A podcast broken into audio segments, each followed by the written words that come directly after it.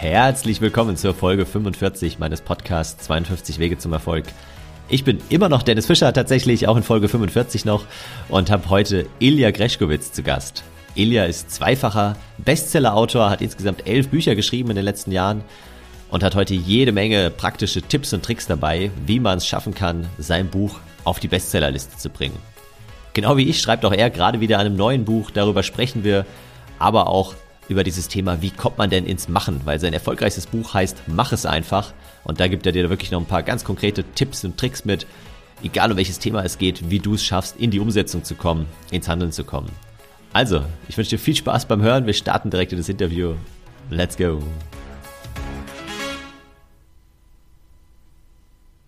Hallo Ilja, schön, dass du da bist. Herzlich willkommen in meinem Podcast. Hi Dennis, es ist mir eine große Freude, da zu sein. Du bist ja fast schon das Ende deines Podcasts. Also ja, genau. So, so langsam nähern wir uns den letzten Folgen, das ist richtig. Aber ich stelle dir einfach trotzdem die gleiche Frage, die ich fast allen anderen Podcast-Gästen auch gestellt habe bislang, nämlich, was wolltest du denn mal als kleines Kind beruflich werden? Bei mir ganz klassisch Fußballprofi ich glaube, ich habe meine gesamte Kindheit draußen mit einem Fußball oder irgendwas anderem Runden verbracht und wir haben natürlich alle damals geträumt. Ich war ja großer HSV-Fan, habe geträumt, mal so eine Karriere wie, wie Horst Rubesch oder Manny Kals oder Felix Magath zu haben, weil das waren ja noch die Zeiten, als der HSV Europapokalsieger war. Und es ging auch ganz gut los mit meiner Fußballkarriere, aber irgendwann kommen halt andere Interessen dazu und wahrscheinlich, obwohl ich gar nicht so schlecht war, zum Profi hätte es wahrscheinlich doch nicht gereicht dann. Okay, du hast gesagt, du warst HSV-Fan, du bist ja immer noch HSV-Fan, oder? Ich bin ein glühender und bekennender HSV-Fan, aber wie so viele andere Vereine auch, äh, leben wir erfolgsmäßig in der Vergangenheit. Obwohl, wer weiß, vielleicht dieses Jahr klappt der Aufstieg in die erste Bundesliga. Aber natürlich, äh, wenn man einmal infiziert ist mit einem Verein, das lässt einen nicht mehr los. Ja, das kann ich bestätigen. Ich bin ja Fan von Eintracht Frankfurt und klar, im Moment stehen wir ganz gut da. Also die letzten Jahre können wir, können wir uns echt nicht beschweren, aber da hatte ich in meiner Jugend auch einige schwere Samstage und Sonntage, wo ich irgendwie vorm Radio hing damals und den Abstieg mitverfolgt habe und Tränen in den Augen hatte. Also von daher bin ich im Moment ganz zufrieden.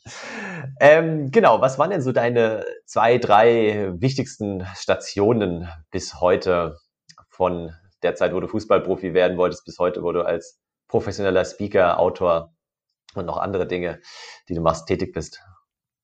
Na, wenn ich mich auf drei konzentrieren sollte, wahrscheinlich die erste einschneidende Position oder Station oder Phase im Leben war mit Sicherheit mein Zivildienst. Weil ich, mhm. äh, wir, ich komme ja aus einer Generation, wir hatten noch die Wahl zwischen 15 Monaten Bundeswehr oder 18 Monaten Zivildienst und ich habe mich krass. logischerweise für den zweiten Weg entschieden mhm. und habe dann 18 Monate in einem, in einer integrativen Einrichtung am Universitätsklinikum in, in Lübeck verbracht, wo wir uns über, tagsüber um Kinder gekümmert haben, die, äh, mal, heute sagt man, die noch Potenzial haben, die da, dieser, in, in ihrer Entwicklung einfach etwas äh, zurück waren. Und gleichzeitig war die ganze Uniklinik angeschlossen und da haben wir uns um Kinder gekümmert, die ja, die auf den Stationen lagen und einfach den langweilig war und da war wirklich von bis, also vom vom vom Armbruch bis hin zu wirklich schwerst körperlich, geistig behinderten Kindern, Kinderkrebsstationen, alles dabei. Und das hat mich schon sehr geprägt im Leben, weil ich da zum ersten Mal mit 19 Jahren begriffen habe, Mensch, das gibt noch mehr im Leben als nur Party und alles toll und an Strand fahren, sondern wenn du das erste Mal dich um ein kleines Kind kümmerst und das, das stirbt dann irgendwann an Krebs und ist erst ja. acht Jahre, dann das, das macht schon was mit dir. Und da habe ich, glaube ich, das war so einer der, der Wendepunkte, wo ich auch erkannt habe, dass ich unglaublich gerne mit Menschen arbeite. Mhm. Hat sich aber im Laufe der Zeit, wie das oft so ist, man hat eine Idee im Kopf, die verschwindet dann wieder. Ich habe dann, was ist wahrscheinlich die zweite Station, war ja dann äh, acht Jahre Geschäftsführer von verschiedenen Karstadt-Filialen habe angefangen und die Karstadt-Krise dampfte mit Vollgas los, was natürlich nichts miteinander zu tun Nein, hat. Nein, natürlich nichts mit dir zu tun hatte. Nee. Aber also ich habe halt acht Jahre lang an den unterschiedlichsten Standorten gearbeitet und wir wussten nie, gibt's denn den Standort in drei Monaten überhaupt noch? Gibt's meinen ja. Job noch? Und wir, das war halt Krisenmanagement par excellence und das hat mich auch sehr geprägt, weil es mich wahrscheinlich ähm, ja für dieses Thema Veränderung so begeistert hat, weil es gab immer Rahmenbedingungen, Filialen, da lief nix, aber das Team war toll und die haben gemeinsam gearbeitet und man hat auch tolle Ergebnisse geschafft. Und dann gab es wieder um andere Standorte, da war eigentlich alles paradiesisch so von den Rahmenbedingungen, aber trotzdem haben die Leute mehr gegeneinander gearbeitet und äh, sich am, am Alten festgehalten. Und das hat mich fasziniert. Und das war wahrscheinlich der, der dritte große Wendepunkt, als ich dann beschlossen habe, nochmal bei Null anzufangen. Das war so eine Zeit in meinem Leben, wo ich eigentlich von außen betrachtet super, super, super erfolgreich war, aber innerlich so, klar, total unglücklich, unzufrieden, frustriert und habe dann gesagt, wenn nicht jetzt, wann dann? Und das war 2009, da habe ich im, im Auto gesessen zwischen Hamburg und Berlin und habe gekündigt. Meinen, meinen festen Job mit guter Bezahlung, tollen Dienstwagen, wahrscheinlich ganz, ganz großen Karriereperspektiven, um nochmal bei Null anzufangen. Und mhm. mit Null meine ich wirklich Null. Also mhm. Null Netzwerk, Null Kunden, finanzielle Reserven, vielleicht drei, vier Monate. Und alle haben gesagt, bist denn du deppert? Wie kann man das machen? Aber wenn ich so jetzt zurückblicke, jetzt zwölf, 13 Jahre zurück, dann war das wahrscheinlich die von mir selbst getroffene beste Entscheidung meiner, meiner Karriere soweit. Ja, Genau, und verrate jetzt nochmal für die, die dich noch nicht kennen, die noch keines deiner Bücher gelesen haben sollten, obwohl es ja auch in meinem Buch äh, verlinkt ist, sozusagen äh, zitiert ist. Was machst du heute? Womit verdienst du dein Geld? Na, heute verdiene ich mein Geld mit mit Buchstaben, mit Wörtern, mit Sätzen. Also ich, ich schreibe viel, ich äh, rede viel, ich bin Keynote-Speaker, ich bin äh, Change-Berater und ich habe mittlerweile elf Bücher geschrieben rund um das Thema Veränderung und das Buch Nummer zwölf ist gerade in Arbeit. Genau, da bin ich auch schon gespannt. Wird wahrscheinlich parallel zu meinem Buch erscheinen. Im großer Wahrscheinlichkeit. kommenden Jahr. Da können wir uns da ein bisschen betteln. Und da sind wir auch schon mitten im Thema drin. Genau, elf Bücher hast du geschrieben, zwei davon Bestseller. Und da habe ich natürlich äh, gleich die Frage, wie definiert man denn überhaupt einen Bestseller? Also ehrlicherweise, ich habe auch immer wieder so Zahlen gehört, wenn man mindestens 100.000 Bücher verkauft hat, wenn es auch immer auf der Spiegel Bestsellerliste war, was das eine hängt mit dem anderen ein bisschen zusammen, aber nicht zwangsläufig. Ich habe jetzt gerade hier ähm, Richard David Brecht äh, im Interview gehört bei den Online-Marketing-Rockstars, kann ich übrigens sehr empfehlen, die Folge, wo er so ein bisschen über seine Zahlen plaudert. Und er meint, er hat so von seinen durchschnittlichen Büchern so 200.000 Exemplare verkauft. Von seinem, wer bin ich und wenn ja, wie viele, sind es jetzt insgesamt über zwei Millionen, aber das ist ja auch in 46 Sprachen übersetzt worden. Aber wie definierst du ein Bestseller-Buch? Also zum einen muss ich natürlich sagen, äh, wenn wir uns über Zahlen unterhalten und zwei Millionen, also mein, mein bestverkauftestes Buch ist mein Mach es einfach, da bin, sind wir im sechsstelligen Bereich, was Verkäufe angeht, aber natürlich vom, vom siebenstelligen äh, entfernt. Ja, ja. Das heißt, dass wir da noch hinkommen, aber ich sag mal, vielleicht fange ich erstmal an, was ein Bestseller nicht ist, weil wenn du mhm. heute dir Social Media Profile auf LinkedIn oder Instagram anguckst, dann steht da bei jedem zweiten Bestseller-Autor, super Ja. Und das heißt dann meistens, dass die auf Amazon in irgendeiner unter, unter, unter, sub, sub, sub, sub Kategorie mal für anderthalb Stunden Platz eins waren. Also sie haben dann ein Buch zum Thema Management oder Leadership geschrieben und sind dann in der Unterkategorie Management für Hamster, die sich das Bein gebrochen haben, die sich in der Reha befinden, weil die Ehefrau nicht kann um zwischen elf und halb zwölf mal auf Platz eins gewesen. Weil dann steht natürlich bei Amazon oben immer hier Bestseller in Kategorie XY und das, das faken ja auch sehr viele, indem sie einfach dann sagen, okay, alle meine Kumpels kaufen das Buch zur gleichen Stunde und naja, aber Amazon ist kein wirklicher Bestseller-Status. Das ist ja einfach nur, wie gut verkauft sich ein Buch und der Algorithmus gibt dem Ganzen so ein Label. Das ja. heißt, es gibt tatsächlich, glaube ich, ich habe hab da schon viel nicht nur geforscht, sondern auch mich natürlich mit meinen äh, Verlegern unterhalten es gibt, glaube ich, keine wirkliche Definition, weil klar hängt es natürlich mit Verkäufen zusammen. Also es gibt, glaube ich, zwei Möglichkeiten, wie man auf Bestsellerlisten kommen kann. Also durch Verkäufe, logischerweise. Ja. Und dann gibt's ja die beiden großen Listen, die es in Deutschland gibt. Einmal die Spiegel-Bestsellerliste, die wahrscheinlich nach wie vor die, die relevanteste ist. Und ja. es gibt noch die, die Bestsellerliste des, des Manager-Magazins. Und wenn wir das Ganze international aufziehen, dann ist es natürlich, da will jeder rauf, New York Times Bestsellerliste. Mhm. Ja, das ist, glaube ich, der, der Traum eines jeden Autoren. Und dann gibt es natürlich noch ganz, ganz viele andere Bestsellerlisten. Und das sind auch die, wo ich mit drei meiner Bücher drauf war. Das sind dann Verkaufszahlen und Bestsellerlisten von einzelnen Retailern. Ob das jetzt äh, Filialen sind wie, wie Thalia oder Hugendubel oder die äh, Virgin Media heißen die, glaube ich, die an, an Bahnhöfen, an Flughäfen sehr präsent sind. Mhm. Die messen halt ganz genau, wie viele Bücher verkaufen wir bundesweit in unseren Filialen, online wie offline. Und wenn du dann eine bestimmte Kategorie hast, ich bin mir gar nicht sicher, ob das jetzt 10.000 Exemplare sind oder 15.000, irgendwo so in, in, der, in der Reihenfolge. Und wenn du dann da drüber bist, dann kommst du zum ersten Mal auf eine solche Liste rauf. Und dann passiert was ganz, ganz Spannendes, was ich auch damals zum, zum ersten Mal live beobachten durfte. Sobald du auf so einer Liste drauf bist, bist du natürlich gepusht, weil dann bist du auf besonderen Aufbauten im Einzelhandel, und ja. auf diesen Pyramiden, da steht dann auch Newcomer der Woche und, und dann kaufen halt logischerweise dein Buch häufiger, weil es einfach ja. präsenter ist und dann kommt so eine Spirale in Gang, wo man sich fragt, wow, wie cool ist das denn? und beim nächsten Mal möchte man das gerne wiederholen. Es ist aber wahnsinnig schwer reproduzierbar, einen solchen Erfolg zu erzielen, weil es eben nicht steuerbar und auch nicht planbar ist. Ja, genau. Also das äh, war auch so mein Learning, wenn du halt mal so eine gewisse magische Grenze überschritten hast, die ich leider mit meinem ersten Buch nicht ganz überschritten habe, aber dann geht's halt äh, dann schnell nach oben, weil dann auch die einen wieder von den anderen abschreiben. Wenn du dann in ein, zwei Medien warst, dann ja, ziehen sich das wieder andere Medienhäuser und kopieren das. Und deswegen, auch wenn du sagst, es ist nicht planbar, es gibt ja trotzdem so ein paar Dinge, darüber wollen wir heute auch ein bisschen sprechen, wie man zum Bestseller wird. Ich habe, äh, kann ich gleich nochmal erzählen, ich habe damals über 25 Bestseller-Autoren, die wirklich auf der Spiegel-Bestsellerliste waren, einfach angeschrieben, bevor ich mein erstes Buch veröffentlicht habe und habe die mal nach ihren besten Tipps und Tricks gefragt. Aber jetzt erstmal die Frage an dich, was glaubst du sind so die wichtigsten To-Dos, um ein Buch auch zu vermarkten? Weil dass man irgendwie sich als Autor irgendwo einsperrt, dann der Verlag ein Buch veröffentlicht und dann hat man irgendwie Glück und es wird bei Elke Heidenreich äh, in der Sendung besprochen. Passiert ja irgendwie einmal im Jahr, beziehungsweise im Moment gar nicht, weil Elke Heidenreich, glaube ich, gar keine Sendung mehr hat, weiß ich nicht aktuell. Aber man muss ja auch selbst was dafür tun. Was sind da so die wichtigsten Hebel deiner Meinung nach? Ja, also zum, zum einen möchte ich vielleicht mal ergänzen, mit nicht planen meine ich, dass man keinen wirklich, es gibt kein, keine Schablone, die man drüber mhm. legt. Also du musst nur diese fünf Schritte gehen und schon hast du einen Bestseller. Das ist sehr illusorisch. Aber ich glaube tatsächlich auch, dass es bestimmte Faktoren gibt, die notwendig sind und die Grundlage sein müssen, falls du dann mal in diesen Status kommen möchtest. Und da mag ich etwas idealistisch veranlagt sein, nenne es möglicherweise auch naiv. Für mich ist es, du solltest ein gutes Buch schreiben.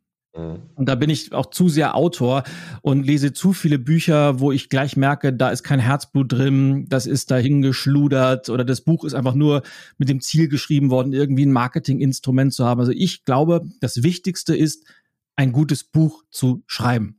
Und ja. das merken Leserinnen und Leser irgendwann, dass man merkt, Mensch, da steckt, in diesem Buch steckt Herzblut, da hat sich jemand Zeit genommen, da hat sich jemand ganz, ganz viel Mühe gemacht, ein, ein wirklich, wirklich gutes Buch mit neuen Ideen zu schreiben.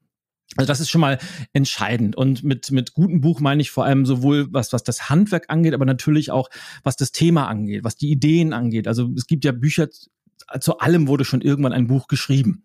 Ja. Die Frage ist immer, die man sich auch stellen muss, und sollte als zukünftige Autorin oder Autor, warum braucht es unbedingt mein Buch auch noch, wenn es zu diesem mhm. Thema schon wahrscheinlich hunderte gibt? Und da wird jeder Autor sagen, ja, mein, meins ist ja ganz, ganz anders als die, die es schon gibt. ist es aber sehr selten. Das heißt, du brauchst irgendeinen besonderen Take oder irgendeine besondere Perspektive oder eine, was auch immer, dass dein Blick auf dieses Thema oder deine Beschäftigung mit diesem Thema besonders macht. Ja. Das kann deine Vita sein, das kann sein, dass du dir eine bestimmte Zeit für eine Studie genommen hast, das kann sein, dass du ganz, ganz viele Menschen, wie du das gerade gesagt hast, interviewt hast. Also man könnte beispielsweise ein Buch schreiben, wie schreibt man einen Bestseller und macht 25 Stimmt, Kapitel ja. mit den Strategien der 25 Bestseller-Autoren. Das, das gibt es so mit Sicherheit noch mhm. nicht. Das wäre ein Weg zum Beispiel. Und naja, und dann äh, wenn das Buch an sich gut ist, dann kommen natürlich auch Sachen dazu wie eine, eine Community hilft in der heutigen Zeit natürlich sehr. Oder vielleicht für, für die ältere Generation ein Netzwerk hilft heute sehr. weil das Erstaunliche ist ja, und das, das ist was, was mir, was, was, was mir nicht wehtut, aber was ich schade finde. Früher war es ja mal so, dass du dir mit einem Buch Autorität aufgebaut hast. Das heißt, du hast ein mhm. Buch geschrieben, du hast ein Buch veröffentlicht und durch dieses Buch war bei mir übrigens exakt so. Durch mein, mein Attitüdebuch vor allem steigt deine Bekanntheit, weil dieses Buch viel gekauft, viel gelesen wird. Und dieses Buch sorgt dafür, dass du Community aufbaust. Heute ist es eher so, die Zeit ist so schnelllebig geworden. Du brauchst eigentlich eine Community, um das Buch zu promoten, um das Buch bekannt zu machen. Das heißt, das hilft schon mal sehr, wenn du, mal als, als Beispiel, du kennst tausend Leute, jeder dieser tausend Leute kauft mindestens ein Exemplar, empfiehlt es noch an drei weitere weiter und dann kommt diese Spirale in Gang. Und dieses, ja. je mehr Leute du halt kennst und in deinem Netzwerk hast, desto besser ist es um von vornherein, weil gerade bei Buchveröffentlichungen ist dieses Anfangsmomentum wahnsinnig entscheidend. Was passiert in den ersten Tagen der Veröffentlichung? Kommt es an? Kommt es nicht an? Also Community hilft. Und natürlich, wie gut bist du in der Lage als Autorin, als Autor der Öffentlichkeit, online wie offline, Lust auf das Buch zu machen? Und das geht natürlich, und dann kommt irgendwann die, die Schnittmenge zwischen dem guten Buch und diesen PR-Marketing-Maßnahmen. Es muss natürlich ein Thema sein, das relevant ist, das vielleicht äh, ein bisschen aneckt, provokant ist und das in den Zeitgeist passt. Und je besser man diese Schnittmenge hinbekommt, desto größer ist die Wahrscheinlichkeit, dass Menschen das nicht nur kaufen, weil sie es gerne lesen wollen, sondern dass auch andere Menschen darüber berichten, weil es einfach spannend ist und weil es vielleicht auch eine, eine kontroverse Position einnimmt. Und das ist nun mal so, je kontroverser, desto beliebter bei den Medien und desto beliebter bei den Medien du bist, desto häufiger wirst du angefragt für Interviews, Podcasts, was auch immer. Ja. Ja, super viele spannende Punkte, die du genannt hast. Zum einen hast du äh, den Begriff Autorität äh, gebracht. Da steckt ja auch dieses Wort Autor immer schon drin in Autorität. Und das habe ich tatsächlich also gemerkt. Ich hatte ja auch schon eine Community, die ich mitgebracht habe, aber trotzdem kam dadurch eine gewisse Reputation und eine Form der irgendwie Autorität, weil man sagt, oh, der hat ein Buch geschrieben, das ist so fast schon vergleichbar für viele mit einer Doktorarbeit. Ähm, das ist interessant, genau. Danke für deinen Buchtipp äh, in Bezug auf, ich schreibe jetzt ein Buch über, wie schafft man einen Bestseller. Das ist eigentlich schon, da steckt ja auch das Wort Bestseller schon wieder im Titel drin und so, SEO-mäßig, super gut für Amazon. Also ja. können, wir, können wir im Nachgang nochmal besprechen, die Buchidee. Und Genau, du hast auch angesprochen, PR-Marketing ist schon ein ganz, ganz wichtiger Hebel. Also um mal das Geheimnis zu lüften. Ich habe, wie gesagt, 25 Autoren angeschrieben. Ich glaube, 10, 12 haben sich auch zurückgemeldet. Auch durchaus namhaft, das war super interessant. Und im, im Schnitt haben sie mir alle zwei Punkte genannt, nämlich zum einen PR tatsächlich, also die großen Medien immer noch, ob es jetzt das Handelsblatt war, wo ich ja auch drin sein durfte, ähm, ja, Kapital, Wirtschaftswoche, was auch immer, eben die großen Zeitungen, Zeitschriften, auch Radiosender, Fernsehsender. Markus Lanz hat tatsächlich auch Richard David Brecht erzählt. Also er meinte, sein Buch hat sich noch nie so gut verkauft wie nach seinem Auftritt bei Markus Lanz am Anfang, weil man halt einfach eine Viertelstunde nur über das Buch auch spricht und der halt immer noch eine unglaubliche Reichweite hat. Also PR war so der eine Kanal und das andere war Amazon. Also wirklich Amazon, Amazon, Amazon. Ich war sogar mal hier in München in einem Buchladen, um da halt nach meinem eigenen Buch zu schauen und dann hat irgendwie die Verkäuferin rausbekommen, dass das mein eigenes Buch war ähm, weil ein Kumpel dabei war, der mich verraten hat quasi. Und da meint sie, ach, noch so ein Autor, der nach seinem eigenen Buch schauen will. Wenn ich Ihnen einen Tipp geben darf, konzentrieren Sie sich auf Amazon. Das läuft alles heute nur noch online. Da dachte ich, okay, die ist auch ein bisschen frustriert. Aber das ist so meine Erfahrung. Wie ist da deine Erfahrung bei den Buchverkäufen? Auch was online, offline angeht, auch was, was E-Book und Hardcover angeht, würde mich mal interessieren. Also da schlagen bei mir tatsächlich zwei Herzen in meiner Brust. Zum einen bin ich groß, also ich bin ja, ich habe das erwähnt, am Rande Kind des Einzelhandels. Ich bin großer Fan von Buchhandlungen. Ich bin, bin wahnsinnig gerne in Buchhandlungen. Ich finde auch die Institution Buchläden total klasse. Und mhm. wenn ich mhm. kann, supporte ich auch wahnsinnig gerne die Buchläden vor Ort. Und damit meine ich gar nicht so sehr die großen Ketten die, die ich ja. schon erwähnt habe vorhin, sondern vor allem die kleinen Inhabergeführten, weil die wahnsinnig viel Herzblut und Leidenschaft reinstecken.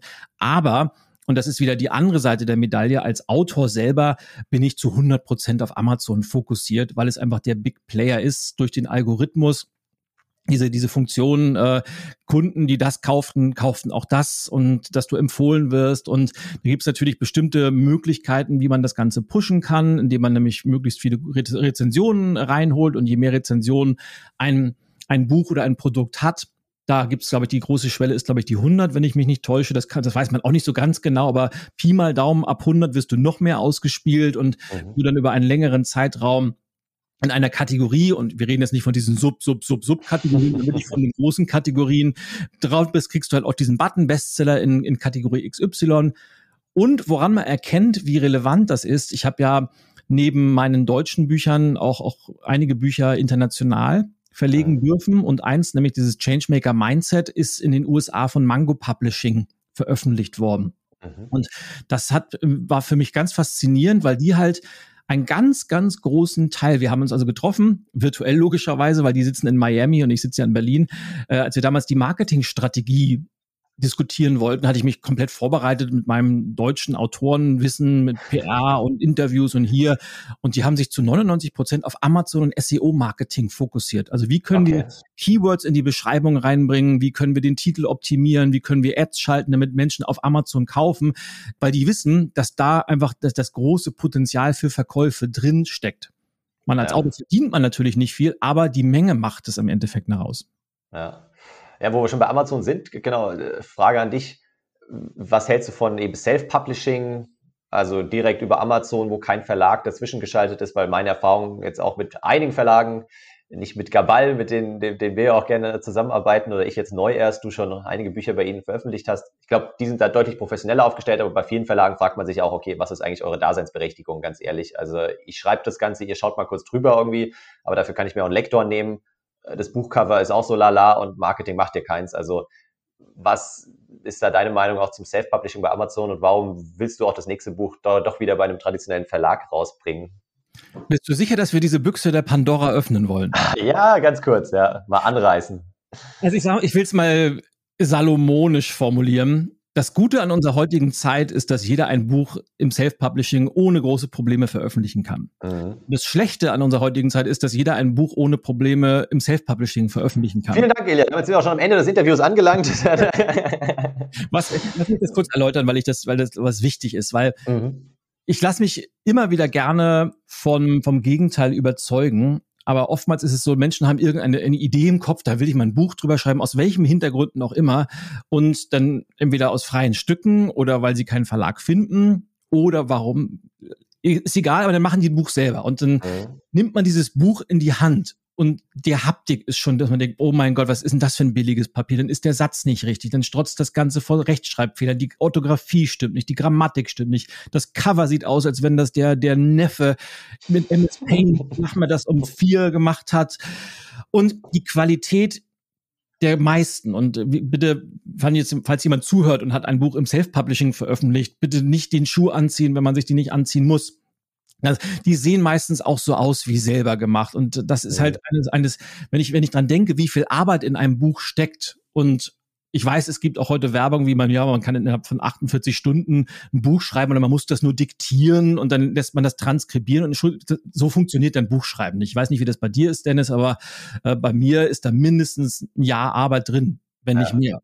Ja, und, und diese Arbeit sollte man nicht damit ver verschwenden, indem man das Buch qualitativ minderwertig in den Handel gibt. Das heißt, wenn man sich dafür entscheidet, ein Buch selbst zu veröffentlichen, dann sollte man darauf achten, dass man alle Schritte der Prozesskette, angefangen mit Lektorat, Rechtschreibprüfung, Covergestaltung, Satz, Papier, Druck, das sollte man alles Profis überlassen. Und das heißt in diesem Fall, aber ich muss diese Profis einkaufen. Und das bedeutet dann wieder, wenn ich ein wirklich gutes Buch auf den Markt bringen will, das qualitativ hochwertigen Ansprüchen gerecht wird, dann muss ich ja mindestens zwischen fünf und zehn, vielleicht sogar mehr Euro, tausend Euro ausgeben.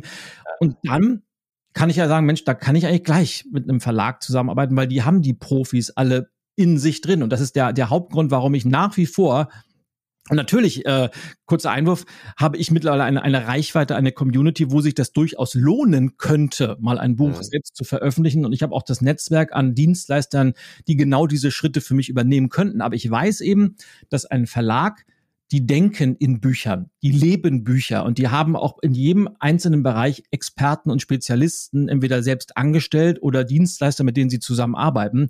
Und ich weiß einfach, zumindest mit den Verlagen, mit denen ich zusammenarbeite, was am Ende da rauskommt ist absolut ja. top. Da weiß ich, da kann ich mich drauf verlassen. Und das ist mir viel, viel wichtiger.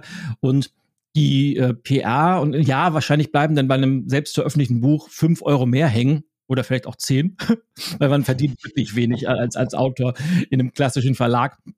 Aber ich bin bereit, dass äh, diese, diese, diese Umsatzeinbußen in Kauf zu nehmen, weil ich schreibe ja keine Bücher, um reich zu werden. Ganz im Gegenteil. Und bei mir, und das ist vielleicht bei dir auch ähnlich, dass über die, die Bücher eben auch mhm. unglaublich viele Anfragen für Keynotes, für Vorträge, für Workshops reinkommen. Das heißt, man kann ein gutes Buch eigentlich nicht wirklich in Geld aufwerten, weil es so wertvoll ist. Ja. Ja, nee, also gebe ich dir, gebe ich dir recht. Ich glaube, das ähm, Thema machen wir jetzt nicht noch auf mit dem Verdienst eines Autors, sonst wird es etwas frustrierend. Aber nochmal so ein paar Hacks vielleicht. Also sowas wie, klar, wenn jetzt, angenommen, wir haben jetzt wirklich Zuhörerinnen, Zuhörer, die gerade ein eigenes Buch schreiben oder schreiben wollen und dann überlegen, was müssen sie jetzt alles beachten bei der Vermarktung, wenn das Buch jetzt veröffentlicht wird. Ich meine, Klassiker sind sowas wie pack's in dein, äh, in deinen Futter in der E-Mail-Signatur rein. Ähm, ich kann gleich nochmal einen Hack erzählen, den ich damals gemacht habe. Es war doch etwas viel manuelle Arbeit, aber hat unheimlich viel gebracht, glaube ich, beim Buchverkauf. Was sind da so zwei, drei Hacks, die du noch den Hörerinnen und Hörern mitgeben willst, was du machst, wenn du ein Buch neu veröffentlichst? Jetzt hast du mich ja selbst ganz neugierig auf deinen Hack gemacht. Ja, ich weiß, das war die Absicht. Also mein wichtigster Tipp, ich weiß nicht, ob das ein Hack ist, aber ich stelle fest, dass das die wenigsten Autoren machen, dass das Marketing, die PR für ein Buch dann beginnt, wenn du die erste Idee im Kopf hast. Mhm. Und nicht erst, wenn das Buch in den Handel kommt, weil das machen gefühlt 95 Prozent aller Autoren.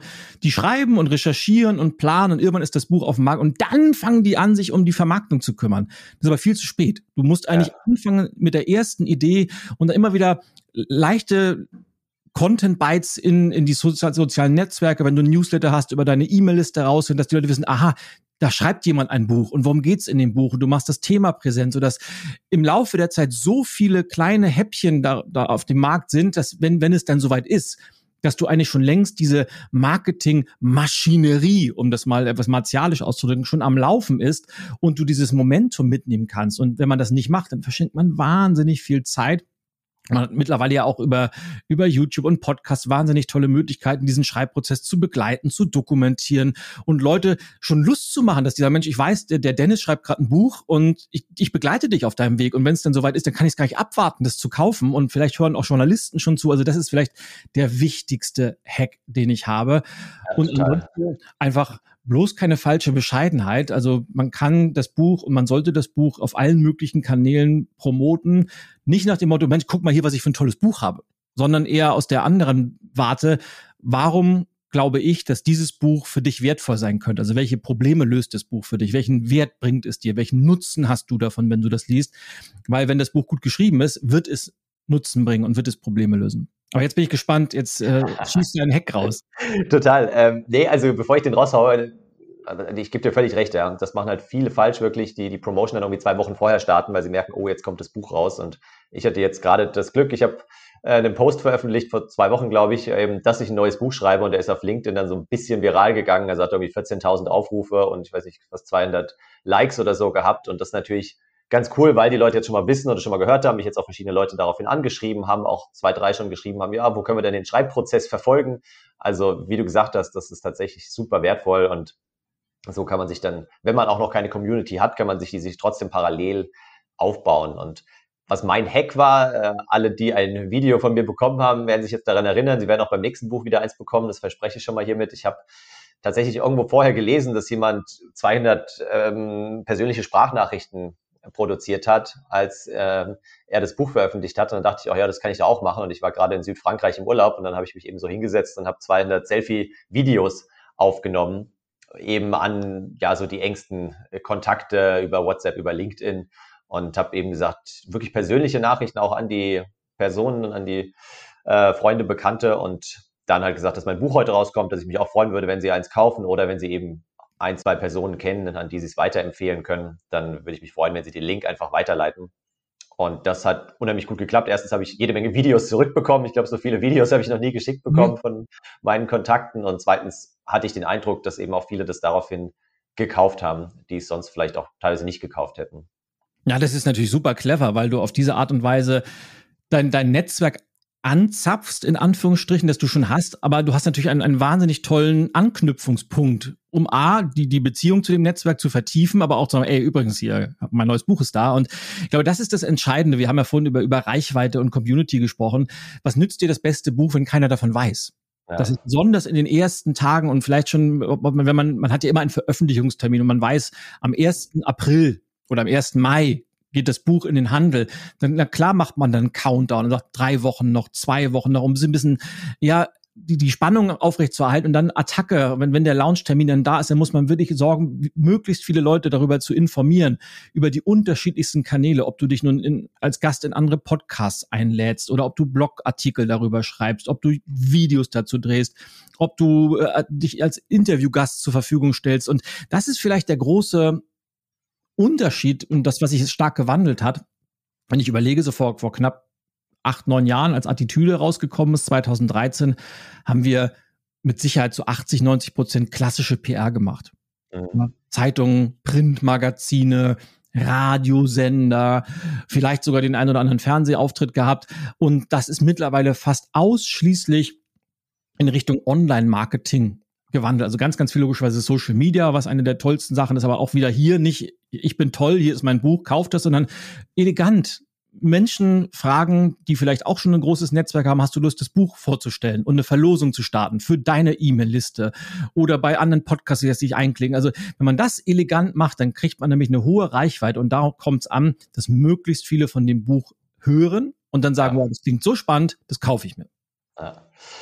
Ja, sehr schön. Wir, wir, nähern uns schon fast dem Ende des Podcasts, aber ich habe immer noch so eine Rubrik drin bei meinen Interviews, wo ich die ähm, Interviewgäste gerne frage, wie man denn ins Machen kommt. Und es gibt ja viele, die jetzt vielleicht auch zugehört haben und überlegt haben, oh, ich würde auch, ich wollte schon immer mal gerne ein Buch schreiben, ähm, aber wie kann ich das angehen? Wie komme ich da auch in die Umsetzung? Und jetzt, es geht gar nicht jetzt darum, dass du ihnen Tipps gibst, wie sie ein Buch schreiben, sondern mal so ein bisschen auf der Metaebene generell. Ähm, wie kommt man denn in die Umsetzung, ins Handeln? Ich glaube, du hast auch so eine Formel, habe ich mal irgendwo gelesen und gehört bei dir, die du ganz gerne auch bei deinen Speaking-Auftritten den äh, Zuschauern mitgibst. Was sind so deine eins, zwei Tipps, wenn man sagt, ah, ich habe da irgendwie ja Wünsche, Ideen, Träume, Ziele, aber irgendwie schaffe ich es nicht, auch mal loszulegen damit und mal in die Umsetzung zu kommen? Was gibst du denen mit? Na, zum einen könnte ich jetzt ja schamlos Werbung für ein Buch machen, das ich geschrieben habe. Das hat den Titel Mach es einfach. Sehr und gut ich, ich, das ich habe es vorhin gesagt und ich will einen kleinen Schlenker machen, weil es auch super gut zu dem Thema passt. Ich, der Titel eines Buches ist wahnsinnig wichtig und mhm. in diesem Titel, obwohl das Buch über 220 Seiten hat, steckt eigentlich der komplette Inhalt komprimiert in einem Satz drin. Also jeder, der weiß, das Buch heißt Mach es einfach, weiß, worum es da geht. Nämlich, wie kriege ich das hin, meine Umsetzungskompetenz zu steigern. Und und ich bin auf diesen Titel gekommen, weil das ist jetzt komme ich, schlage ich den Bogen zu deiner Frage. Ja. Weil grundsätzlich ist das schon die Antwort. Wie komme ich ins Machen? Indem du es einfach machst. Aber da ist gerade die, die, große Schwierigkeit und ich will auch keine Kalenderspruch-Antwort geben, weil das ist immer das Schlimmste. Ja, du musst einfach nur machen. Wenn das so einfach wäre, würden es die meisten ja machen. Aber die wissen wir alle, die, der Großteil macht es einfach nicht, weil, und das ist vielleicht der, der größte Tipp, weil viele, und das ist meine Erfahrung, in dieser berühmten Perfektionsfalle gefangen sind und sich einreden, entweder sie wissen noch nicht genug oder sie müssten erst noch irgendeine Fortbildung haben oder die Zeit ist schlecht oder andere Projekte sind dabei. Und das Beste, was man machen kann, ist sich selbst zu sagen, Mensch, ich muss nicht auf Perfektion warten und auf diesen perfekten Moment, wenn, wenn der Punkt gekommen ist, weil dieser kommt sowieso nicht. Und sobald man anfängt, kommen sowieso die ersten Schwierigkeiten, die man dann überwinden muss und Probleme, die man lösen muss. Deshalb anfangen, auf dem Weg lernen, besser werden und das Anfangen, anfangen und auf dem Weg lernen und besser werden funktioniert noch besser, wenn man sich selbst das Versprechen gibt. Weil mhm. das, man, man verspricht anderen Leuten so viel und zumindest die Menschen, die in meinem Umfeld sind, da gilt ein Wort etwas. Und wenn ich jemandem die Hand gebe und sage, Mensch, das machen wir so, dann machen wir das so, egal was kommt. Und da, selbst wenn wir uns nicht gut fühlen oder wir sind im Stress, dann kümmern wir uns darum, dass wir das trotzdem machen. Aber komischerweise, bei, was wir bei anderen tun, tun wir bei uns oft nicht. Weil, warum ist das so? Und deshalb kann ich immer dazu raten, sich selbst zu committen, sich selbst das Versprechen zu geben und sich selbst das Wort zu geben, diese eine Sache jetzt umzusetzen, dieses eine Ziel jetzt anzugehen, diesen einen Traum jetzt endlich anzufangen und ich gebe mir mein Wort, dass ich das mache und ein Wort ist heilig. Und das kann man, wenn man ganz spooky drauf ist, kann man vielleicht einen Vertrag mit sich selbst machen. Das mache ich oft.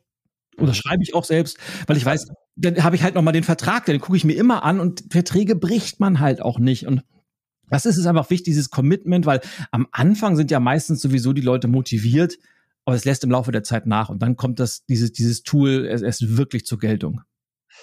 Ja, sehr schön. Ich habe schon wieder die nächste, die nächste Buchidee bekommen, nämlich einfach diese ganzen Tipps zum Thema Machen aus den Interviews auch zu einem Buch zusammenzuschreiben, das ultimative Machenbuch. Aber äh, wieder, wieder eine andere Idee, stelle ich mal hinten an. Du hast ja gesagt, du wolltest keinen Kalenderspruch raushauen, aber ich habe einen Kalenderspruch, den ich mal raushauen will. Hat mir nämlich meine Freundin heute Morgen weitergeleitet. Ein Zitat wohl von Ugur Sahin, wenn ich es richtig ausspreche, eben dieser BioNTech-Gründer, der aktuell omnipräsent ist. Und es passt ganz gut zu dem, was du gesagt hast, weil er hat gesagt, Pragmatismus ist nicht das Gegenteil von Perfektionismus, sondern der Weg dorthin. Und das tatsächlich, weil du auch gesagt hast, viele stehen sich selbst im Weg und wollen eben ja perfektionistisch rangehen, aber einfach mal pragmatisch rangehen und sich da nicht einreden, ja, das ist ja dann das Gegenteil, sondern nein, das ist der Weg zum Perfektionismus. Man kann ja irgendwann in etwas perfekt werden, aber wenn du nie anfängst, wirst du auch nicht gut darin. Ja, damit sind wir wirklich am Ende angelangt. Normalerweise frage ich jetzt meine Podcast-Gäste immer so nach den Top 5 Apps, die sie empfehlen. Aber da wir beide ja gerade zusammen einen Online-Kurs aufnehmen, in dem es äh, ein eigenes Video gibt, nur über deine Top 5 App-Empfehlungen und den Kurs werde ich auch. Ja, über deine ja auch, habe ich gehört. Ja, über meine auch, genau. Mhm. Aber die, die Hörerinnen und Hörer kennen mich, hören mich ja öfter als meine Gäste. Ähm, genau, deswegen werde ich das nächste Mal verlinken in meinem Newsletter und auch hier im Podcast nochmal erwähnen. Dann kannst du da die, die App-Tipps geben. Und ich äh, sage erstmal vielen Dank, dass du dir die Zeit genommen hast und für die wertvollen Tipps und Tricks. Es war mir eine Freude und ich kann jetzt schon sagen, ich äh, freue mich mindestens genauso sehr auf dein neues Buch. ich auch, ja. Also, mach's gut, Ilja. Ciao. Ciao, ciao Dennis. Ja, genau, da werde ich mich jetzt mal wieder dran setzen und an meinem Buch weiterschreiben. Ich hoffe, du hast ein paar wirklich gute Tipps und Tricks mitnehmen können und wenn du tatsächlich überlegst, ein eigenes Buch zu schreiben und dann auch entsprechend zu vermarkten, komm gerne jederzeit auf mich zu. Ich habe letztes Jahr schon einigen äh, Menschen auch einfach mal so mit ein paar Tipps und Tricks weitergeholfen. Also melde dich da bei mir, schick mir eine E-Mail und an dennis at 52ways.de.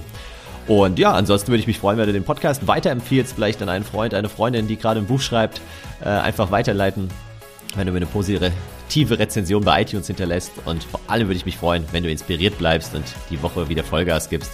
Wir hören uns nächste Woche wieder in der Folge 46. Bis dahin, mach's gut.